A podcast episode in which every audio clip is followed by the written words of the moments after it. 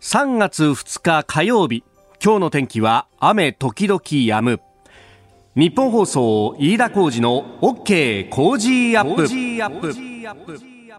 朝6時を過ぎました。おはようございます。日本放送アナウンサーの飯田浩二です。おはようございます。日本放送アナウンサーの新業一華です。日本放送飯田浩二の OK 工事アップ。この後8時まで生放送ですえー、今日はなんかね、ちょっと前までと比べるとぬるい感じの雨が降っておりまして、はい、有楽町日本層屋上の温度計は14.1度を指しております。今日は雨時々止む、このまんま雨は降ったり止んだりという感じですかね。そうですね、一日雨なんですけれども、気温は暖かくてですね、東京都心の最高気温17度の予報になっています。おお、なんか一雨ごとにね、暖かくなるような感じもありますが。そうですね、ただ一方であの夕方になるとまた空気ガラッと変わってまた一層寒くなりそうなのでその寒暖差にお気をつけくださいね。あの夜遅くなる方は羽織るものをお持ちになった方が良さそうですね。なるほど、ん。なんかね、えー、お彼岸までは三寒四温なんて言いますけれどもまさにそんな感じで昨日あたりもまあ暖かくって昼間はね、はい、でそのまんまのこうぬるい空気が今まで続いてるんですが、えー、お帰り遅くなる方はちょっと暖かくした方が良さそうだというところです。まあその暖かい中でですね昨日ちょっと野暮用があって、えー、新橋の方に行ったんですけれども、はい、その用事までちょっと時間があったんでですね、うん、えー、例によってあの駅前の入信橋ビルというところに大量に入っているチケットショップをウィンドウショッピングするという、ね、あのー、いつもですね、まあこれのね、えー、様子によって、えどんなぐらい具合の景気なのかなみたいなこともわかるななんてかあのちょっと思いながら見てるんですけれども。はいあの、前回もお話しした時に話題にしたですね、うん、えー、航空各社の株主優待券というやつですよ。はい、あれ、うん、そう、正規料金の半額でっていうね。うん、そうそうそう。前回は、相当安くなってるったんですよね。そうそうそう、うん、普通だったら3000、4000円ぐらいで売られている株主優待券がなんと1000円を切ってる。800円だ700円だっていうのがあるぞと。いや俺もさあんた買ってきやがったと思って。真剣に検討したんで真剣に検討したんだけどどっかで使えるかもしれないと思って、はい、700円ぐらいやったらこれ1枚2枚買っといた方がいいかななんていうことを思いながらですね、うん、えー、そのまんま過ごしてたんですけど、ええ、そうしたら、うん、昨日行ったらですねその株主優待券が、えー、期限が5月まで伸びたやつもですね1400、500円になっていて。上がりましたね。っていう。だからその、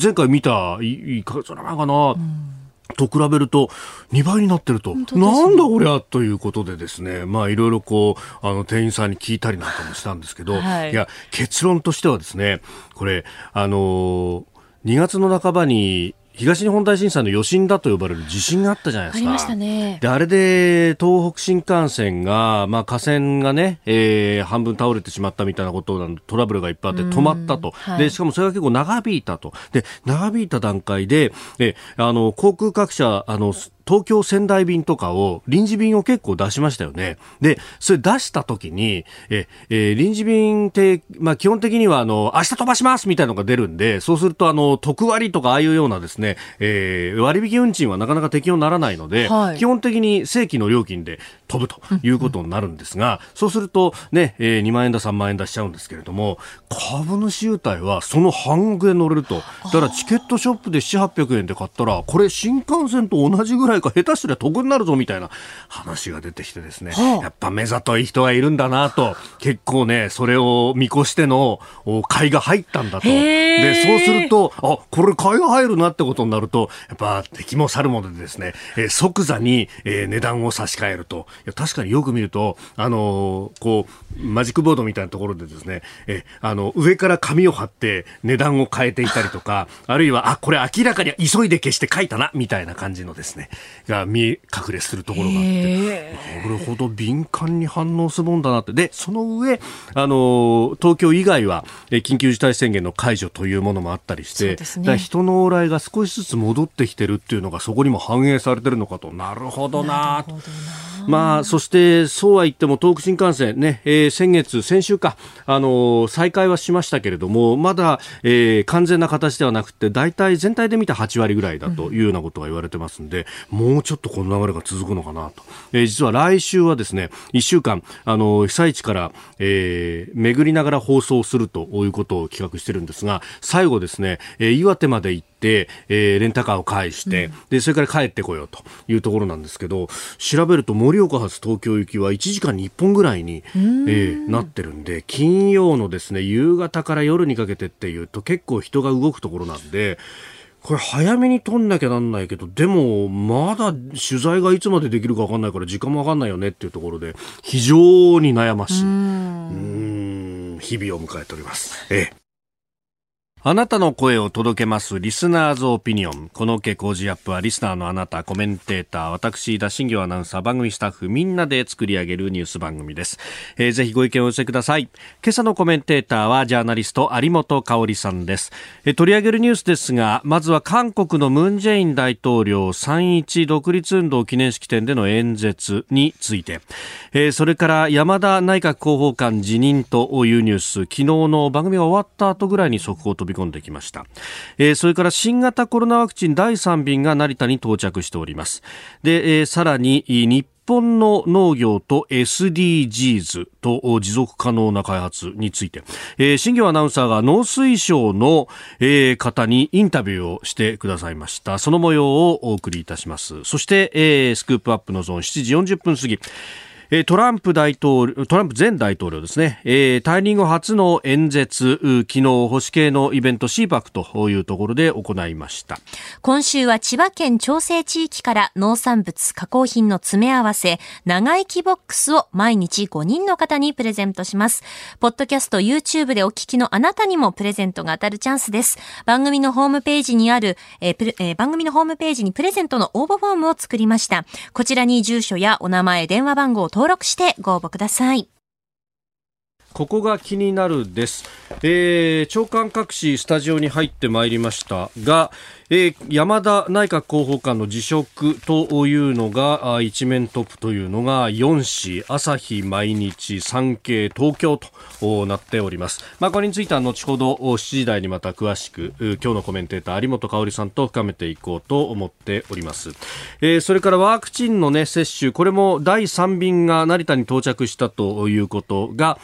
えー、出てきておりまして、これもね、7時で取り扱いますけれども、日経新聞は一面トップで集団接種について企業が関連業務をやるということが紹介されています。えー、予約管理であるとか、えー、自治体にお医者さんを紹介したり、あとは、あの、調剤の薬局などがそのえ周辺業務を担うということで薬剤師さんの派遣などを検討していると。まあ実際にですね、え自治体と協定を結んで、もう人材の融通などをするというようなところも出てきているようであります。まあ、あの、このね、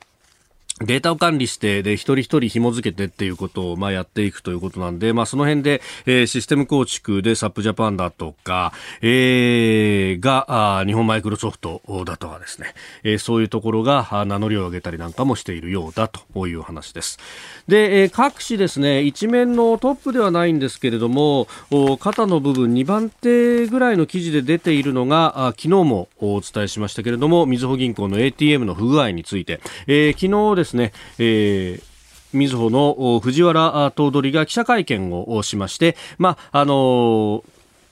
それについてを書いているというところが多いですね。えー、結局、その原因というものが何だったのかというところ、まあ、その記者会見での説明ですけれども、まあ、あの、感情系のデータ、あ全部を昔は、えー、9項の3項のシステムを、まあ、継ぎはぎで、えー、並べてパッチワーク的に作っていたものが、えー、みのりという名前の、まあ、あの、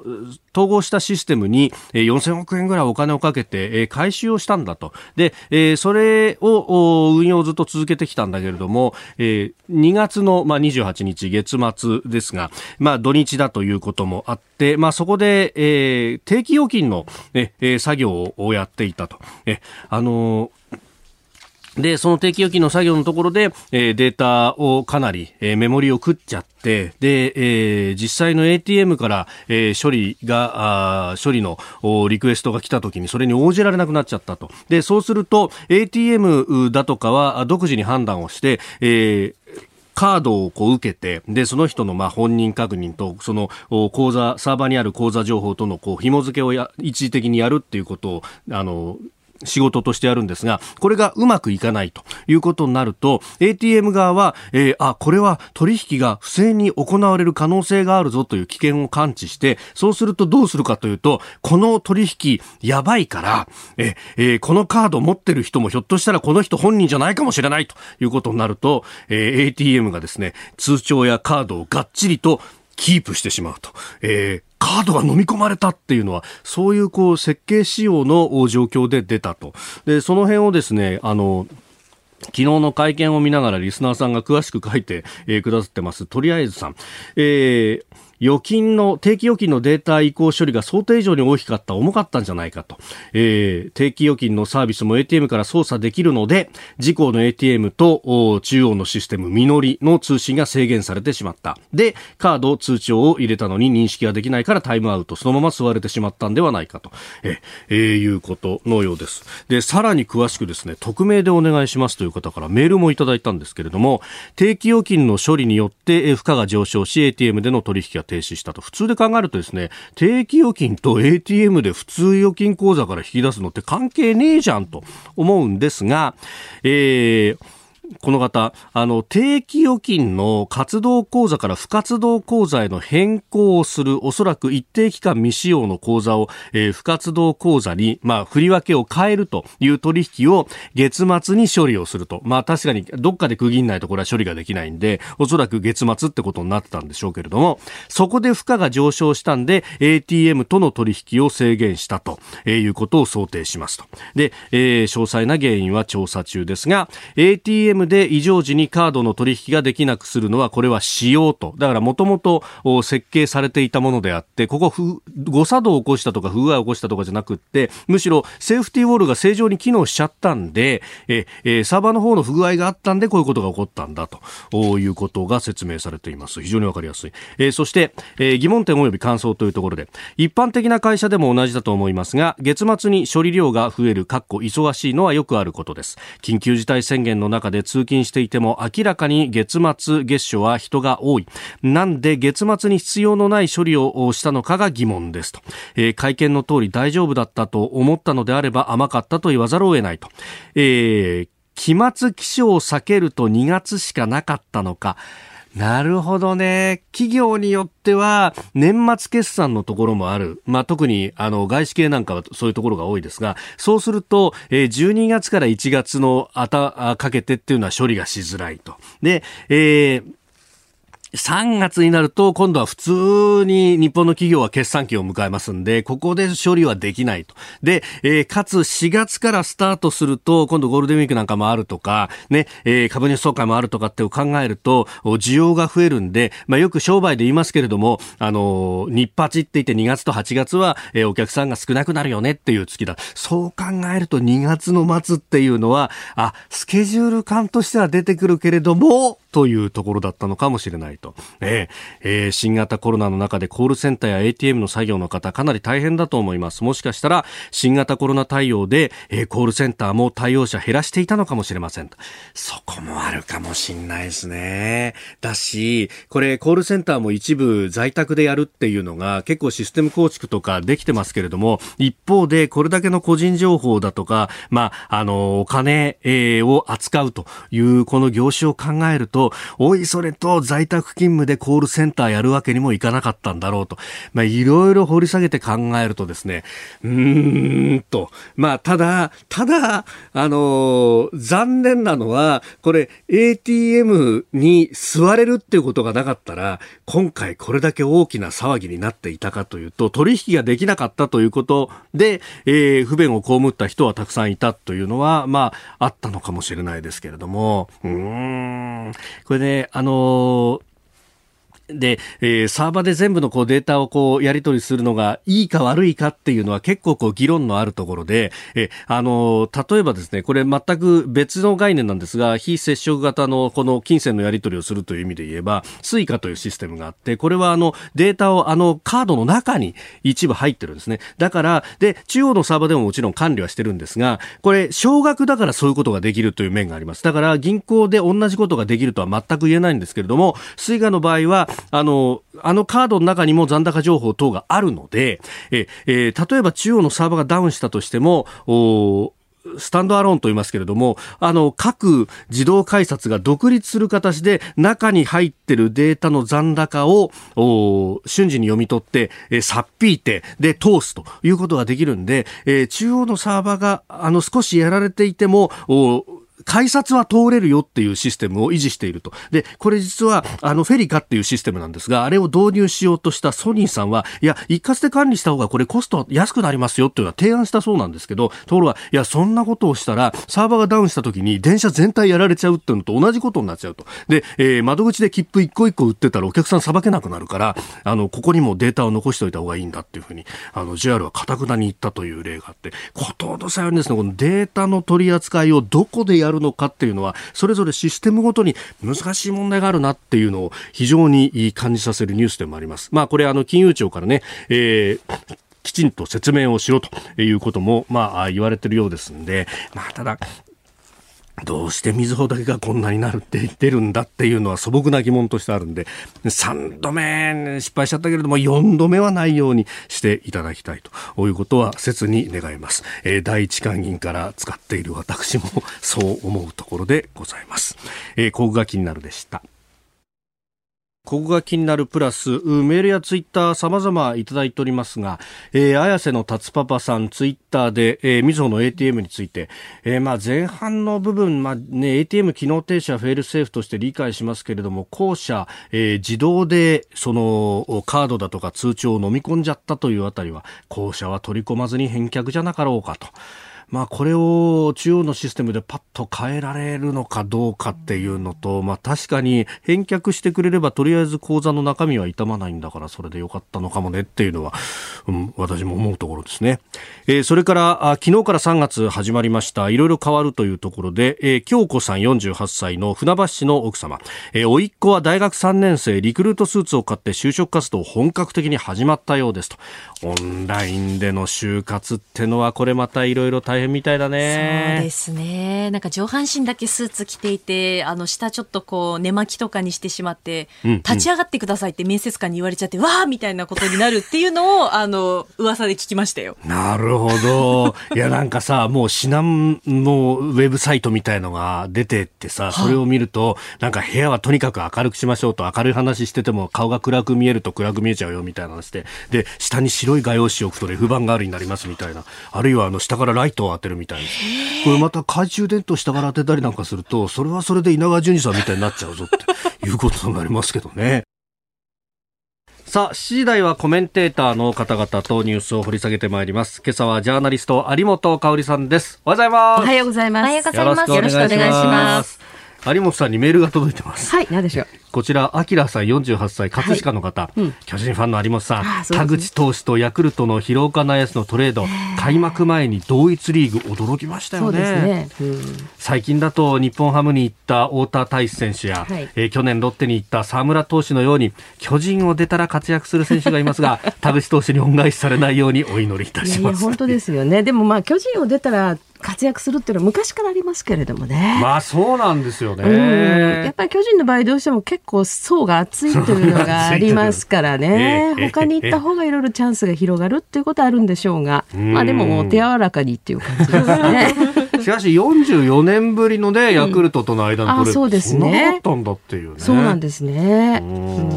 まあ、なんかさっきも話しましたけど、昔はトレードってね、結構シーズン中もいろいろ賑わしたりとか、ね、そうですね。で、ちょっと昔はもっと前、なんていうかな、ネガティブなイメージもね、ついて回ったり、いろいろ懐かしい話もされてましたけれども、えー、今はもう本当に選手もね、あの非常に割り切っているし、うんうん。うん、というところですよね。まあ今年に関しては、やっぱりね、キャンプも何もコロナでっていうのがあったから、いつもと違いますもんね。えー、ね本当に無事に開幕を迎えられるっていうことだけをまずお祈りしてっていう感じですよね。うん、オープニングであの新橋のチケット屋さんの話をしたんですけど、はい、メールで届いたのが、えいやいつもだったらチケット屋さんにオープン戦だとか開幕戦のチケット並ぶのに今年ありませんね。確かにね。ね本当ですよね。本当早く収束して見られるようになればいいですけどね。本当そうですね。うんここでポッドキャスト YouTube でお聞きのあなたにお知らせですラジオの日本放送飯田浩二の OK コージーアップではお聞きのあなたからのニュースや番組についてのご意見をお待ちしています。菅政権の政策や経済対策新型コロナ対策などぜひメールツイッターでお寄せください。番組で紹介させていただきます。あなたと一緒に作る朝のニュース番組飯田浩二の OK コージーアップ。日本放送の放送エリア外でお聞きのあなたそして海外でお聞きのあなたからの参加もお待ちしています。3月2日火曜日時刻は朝7時を過ぎました。改めましておはようございます。ニッポン放送アナウンサーの飯田浩司です。では最初のニュースこちらです。韓国のムン・ジェイン大統領が日本政府との対話準備に言及。韓国のムン・ジェイン大統領は昨日3.1独立運動の記念式典で演説を行い現在の日韓関係についていつでも日本政府と向き合って対話する準備ができていると述べました。ただ懸案となっているいわゆる元徴用工訴訟の問題、えー、元慰安婦の問題に向けた具体的な言及はありませんでした。えーまあ、あの毎年恒例でここで演説をするというものですけれども、はい、これね日韓関係どうご覧になります？うんまあ、日本側としてはもう別にほら、どうしようもないっていうかねあまりなんていうかいちいちこの韓国側の言うことにまともに反応する必要もないんですけれども、うん、ただあの私はまあ、最近のねこの日韓関係でいくつか注目しなきゃいけないなと思っているところがあるんです。はいというのはね多分2週間ぐらい前だったと思いますが韓国の東亜日報が、はい、なかなか珍しい記事を報じてあの記事が載っていてですね、ええ、要はその、えーと、アメリカ側からね韓国がそのまあ非常にこういろいろ注意されたと警告されたと、でその内容は何かっていうと、はい、つまりその日韓関係特に、まあ、とりわけその、まあ、慰安婦問題とか、え。えー、彼らが言う徴用工の問題とか、うん、こういうことでずっと日本と対立を続けるんだったらその同盟関係を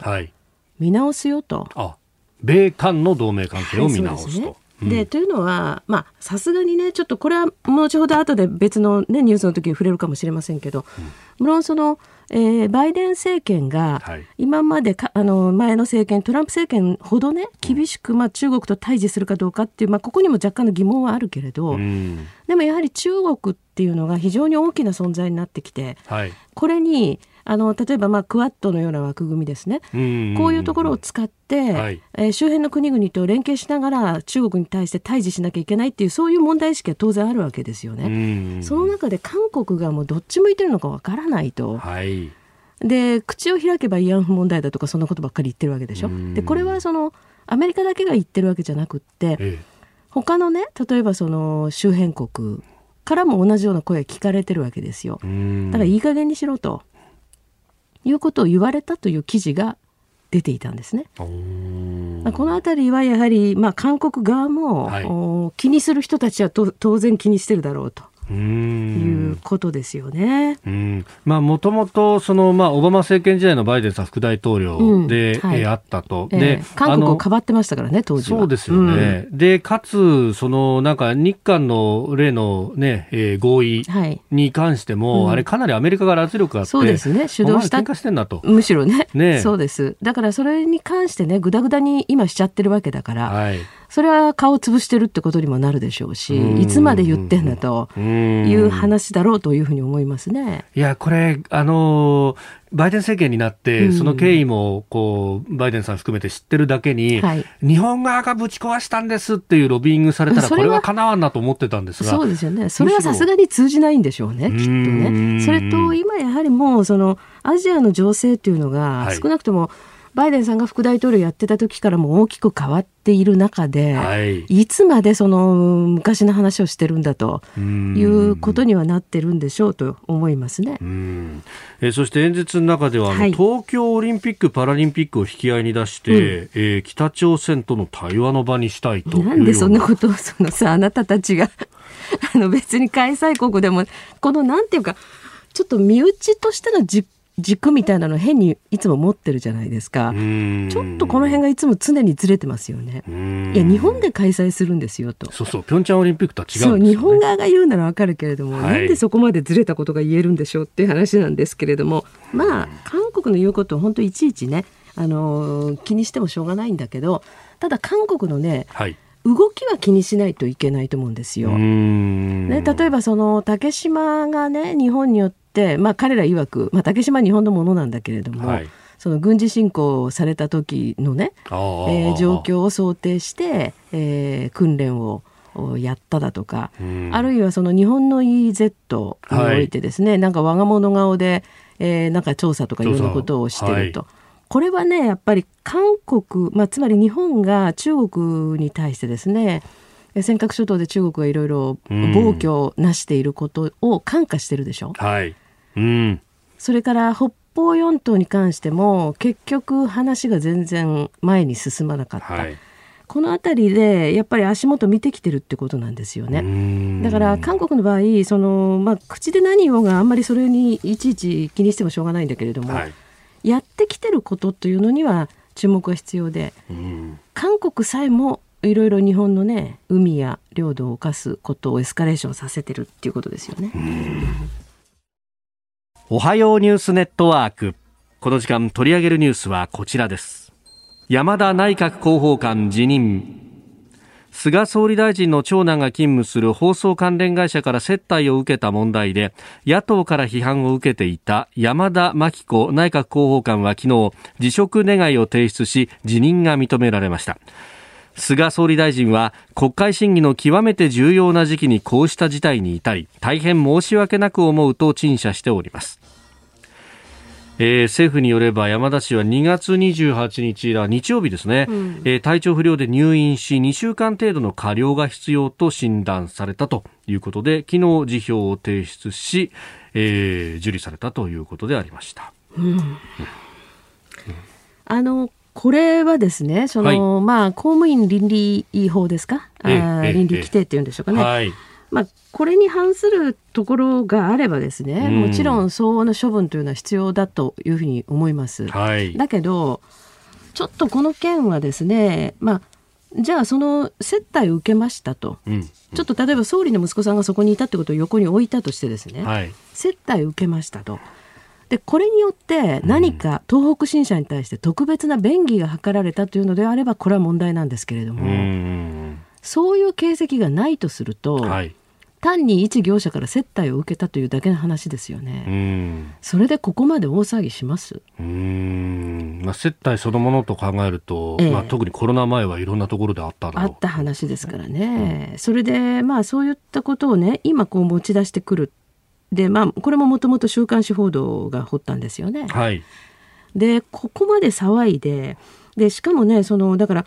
要するにこれ収賄ではないわけですね。うーんまあ、かつてあったような、うんそのね、うん大蔵省でのみたいな、はい、それとは金額がだいぶ違うと。違いますよね。まあ金額の問題もさることながら、はい。その後その特定の企業に対して何か便宜を図ったっていう形跡がないのであれば、うんまあ単にその過分な接待を受けちゃったって話でしかないわけでしょ？でそれでここまでまず大騒ぎをするということそれとそのこの山田内閣広報官元ですねはい。この人のね個人的なことを相当晒してメディアが攻撃しましたよねうん私はこれがむしろ非常に不適切だというふうに思います。うん。だってこの人がね要するにその個人として自宅をどう買ったかだとかね、ほうほそんなことまでさらされたりあるいはそのまあこうこの人に対してですね、まあ、はいこれはもうメディアとかネットとか両方ですけれどうも、うん。そのなんかこの人は名誉男性なんだと。ああ。なんかね、職員への訓示の話を引っ張ってきて、ええ私は飲み会に一切断らずに出ましたみたいなまあね。ね、だからそれはまあ一種の,、はいその昭和の時代から働いてる人の、まあ、頑張りズムみたいなものでしょ？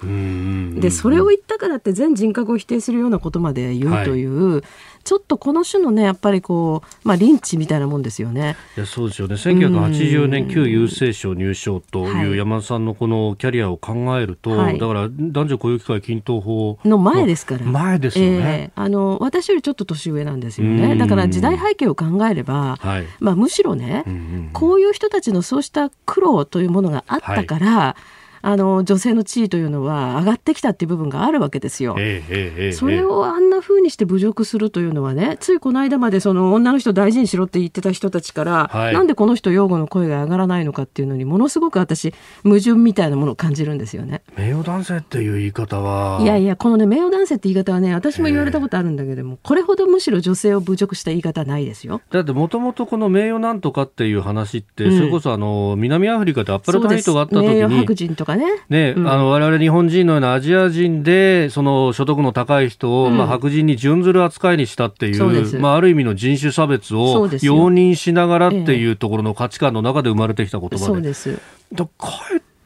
だからこのものすごいねこれは本当にその社会にねいる女性に対してのものすごい侮蔑的な言い方なんだけれども、うん。それを平気でするとかね。はい。むしろだからこの山田さんを責めてた人たちはええ。冒頭言ったみたいに一体何を責めてたんですかと。うん。つまりその公務員倫理規定違反であればそこの部分の処分をあの望めばいいことであってはい収賄という実態がないにもかかわらず、ええええなんでここまで責めるのというのとその責め方ですよね。うん。ここまで人格否定をして、うん。ここまでそのこの一人の女性に対して、まあ、侮蔑的差別的なことまでえー表現して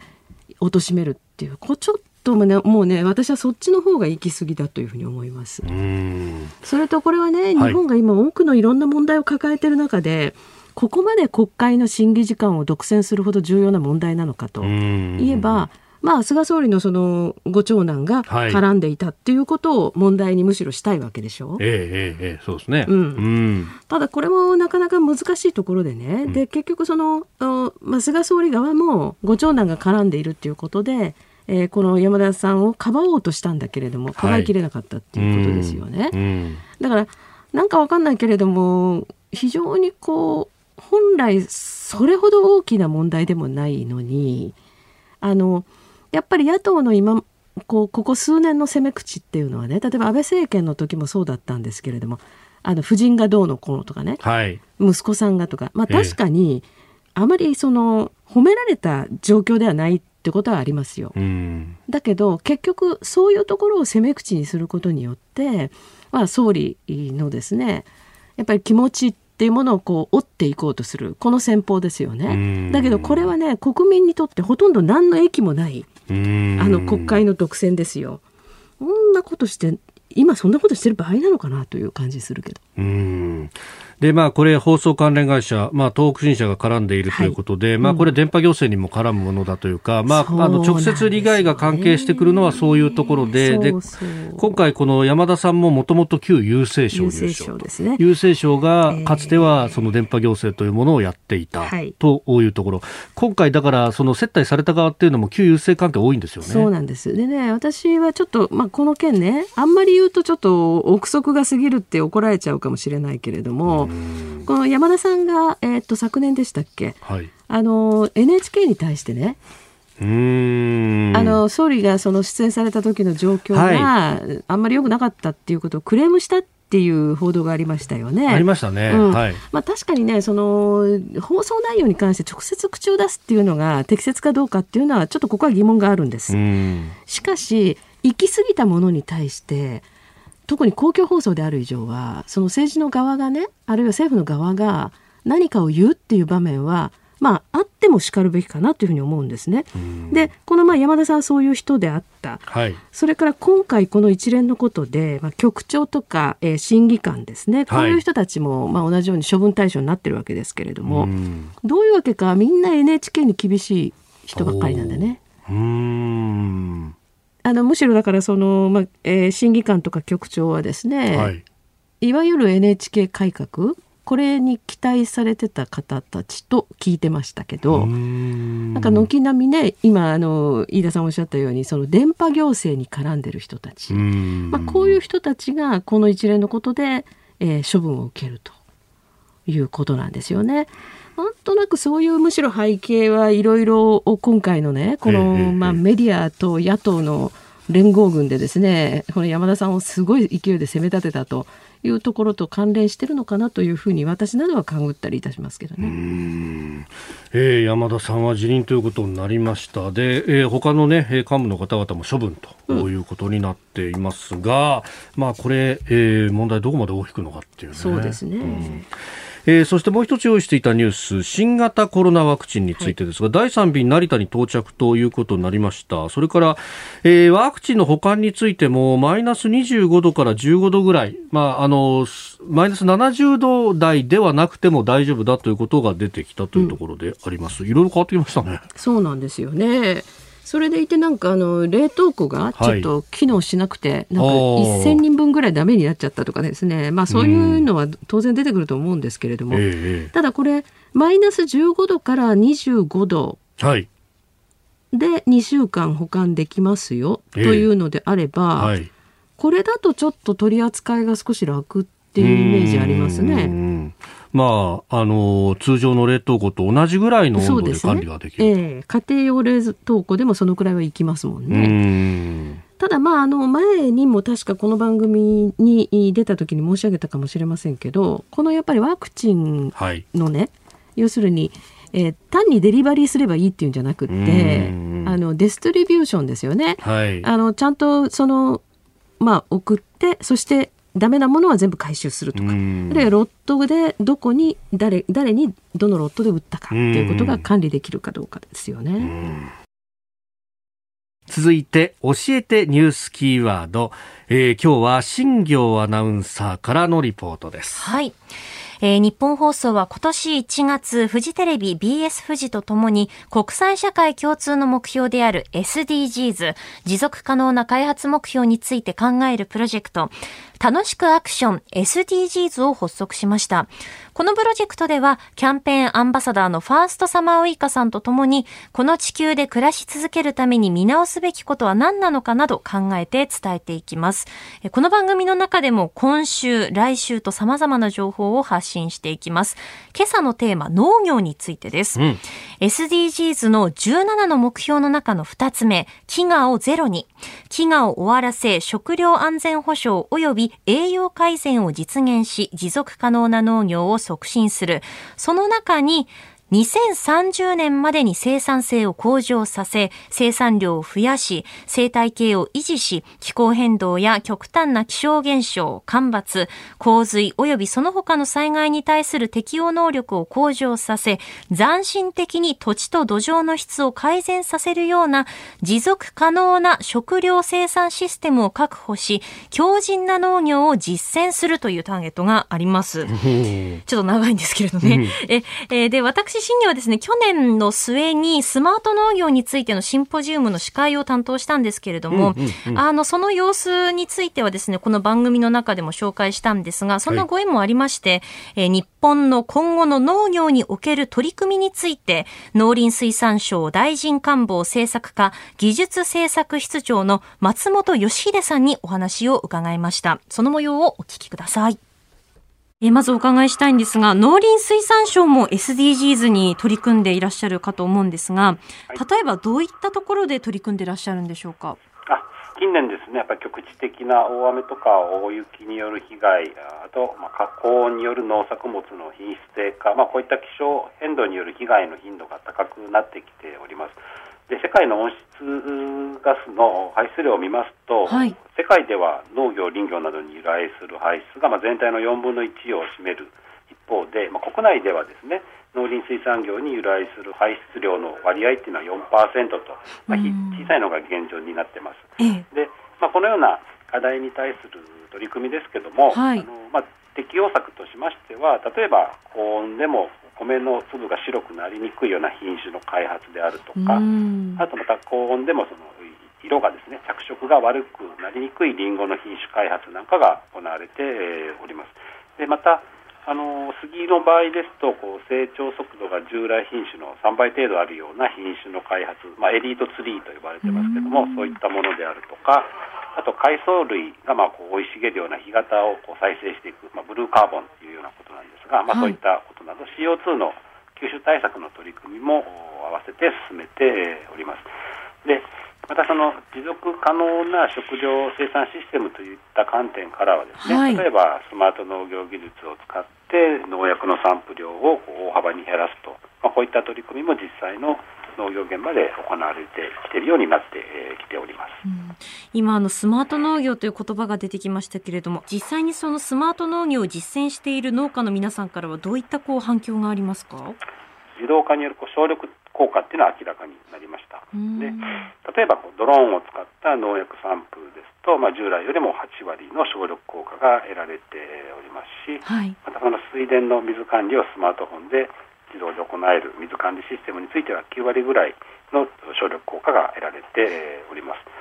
でまあ、ただ課題もいろいろと見えてきておりまして、ええ、一つやはりまだまだ価格面ではですね開発されたばかりのものが多いので、まあ、高額ということで、まあ、例えば高額なロボットトラクターなんかについては今後ですね共同で利用するとか、まあ、シェアリングをするようなサービスとか、まあ、こういった仕組みを整備していくことが課題かなというふうに考えております。で、えー、まあ、こういったスマート農業をですね進めることでえ、かっこよくてこう稼げる農業を実現したいと思っております。まあ、これからもさまざまな技術開発を行って辛い作業とか危ない作業を減らして、まあ、データや AI を活用した新しい形の農業を追求していきたいというふうに思ってます。まあ、ぜひ皆さんにも大いに関心を持ってスマート農業を見ていただければ幸いです。はいはい、ということでインタビューの模様をお聞きいただきました。うん。いやこのスマート農業についてとかって、あの、それこそこの番組でですね、あの、JA の千葉のね、はい、えー、方々と非常に協力していただいて、うん、え、あの、今は、えー、JA 香取の神崎というところで、まあ、お米作ってもらってですね、うん、麹米ということで皆さんにもお裾分けしたりなんかしてますけれども、はい、あそこをね、田植えとか、あの、稲刈りでコロナ前ですけれども、うん、ね、えー、ちょっとお邪魔した時なんかも、井田さん、あそこ向こうの畑じゃね、今、東大と組んで、えー、スマート農業実践やってんだよとかね、言われたよね、その、ね、言われましたよね。で、実際ですね、このスマート農業の実証プロジェクトというのは現状全国148箇所で行われているんだそうです。それこそさ、GPS 使って無人でコンバインだとか、無人で田植えとかって、まあ、それだけでもだいぶ省力化になりますもんね。で結構こういろんな技術を使うとまた効率的になっていくんだなそうですよね。やっぱりお話聞いていると、そのまあ人手不足であったりとか、あと結構その体に負荷がかかる仕事とかもたくさんありますよね。で、もちろんそのスマート農業を導入したらそれで全部がもう一気に解決するってことではもちろんないですけれども、あの、まあ取り組んでいくことで課題解決の一つの方法としてはこう、あるとあるよねというか、うん、でそうすることで持続可能な農業につながっていくっていう、まあ、そういうお話なのかなというのはあのお話伺っていて感じましたね。うん、今あの松本室長もやっぱりそういうねあのスマート農業の農機具って高いから共同利用だとかって、はい、確かに話聞くと、結構あの高級な会社のフル装備なのが1台買えちゃうぞみたいな、ね、これ高いんですよみたいなことをね。聞いたりなんかもしますんでいろんな工夫必要ですねありますね。そうですね。これはだから制度面でもねそういったその、共同化とかですね、はい、そのシェア、えー、これが簡単にできるようにしないといけないっていうところはまだあるでしょうね。あの農業に関しては昔からその一家で、はい、えー、えー、が一つの単位としてねあのいろんなことが行われてきたじゃないですか。はいでこの会社とか企業が参入することにもまあ随分とこれいろんなハードルがありましたんで、はい、でもそのあたりをもうちょっと効率的に考えていくっていう必要は日本に関してはあるでしょうね。続いてここだけニューススクープアップです。この時間最後のニュースをスクープアップ。トランプ氏退任後初の演説で次回の大統領選出馬を示唆アメリカのトランプ前大統領は2月28日フロリダ州で演説を行い新たな党は作らない共和党はかつてなく結束し強くなると述べた上で2024年の次期大統領選に出馬する可能性を示唆しました。ツイッターのアカウントが停止されたトランプ氏が退任後公の場で演説をしたのは初めてのことです。えー、保守政治行動会議 CPAC というね、うんはい、えー、イベントの年次総会で演説をしたということでありました。はい、そうですね。まああの少数ですけれどもね、日本人でも参加されている方がいらっしゃいますよね。そうですね。えーあのこの演説ね非常に印象的だなと思ったのは、はい。うん、そのまあ、4年間のこの大統領時代ですね、はい、まあ、それはその自分や支持者がしてきたその素晴らしい旅だったと。うん、旅はまだ終わっていないと、はい、なかなか印象的な演説だなというふうに私は思ったんですね、うん、ただこのトランプ演説をですね、まあ、BBC、CNN それから、まあ、当然三大ネットワーク、みんな結構大きく報じてるんですよね、はい、そういう意味ではあまあ、一期で、えー、退任した、うん、大統領ただまあ最後にねいろんなことがありましたけれども、はい、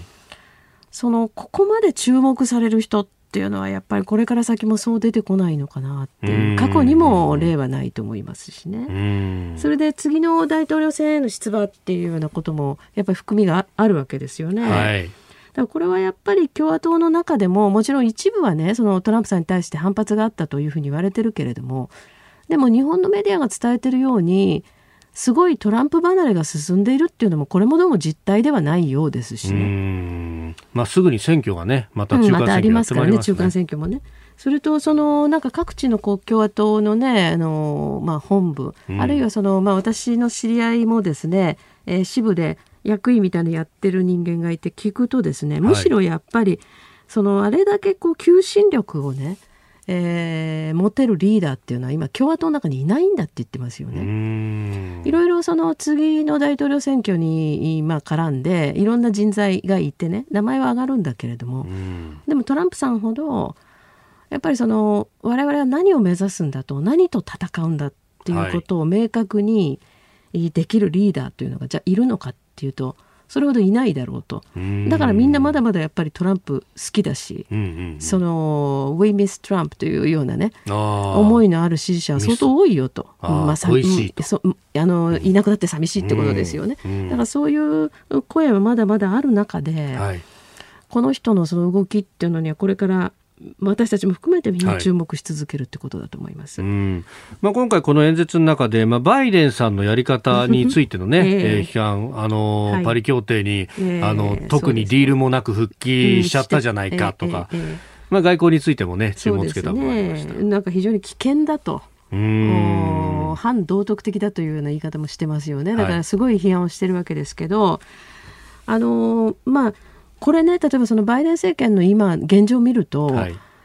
このトランプさんはまあしばらく沈黙があってそしてしばらくちょっとまああの休養もしてね。で、えこの CPAC っていう場で演説したんですけれどもバイデンさんの声っていうのがむしろ聞こえてこないっていうのがすごい対照的だって気がします。あバイデン政権、まあ、発足して1か月半ぐらいが経ったわけですが、はいうんえー確かにそのシリアの空爆、あ、シリアじゃない、えー、あ、シリアか。はい、あの、攻撃等々も意思決定の過程っていうのが、うん、まあ、あまりよく見えてこないところ。そうですね。でまあ、確かにあの外交演説っていうのがあってね、はい、あれはその、まあ、私たちアジアにいる者にとっても、うんうん、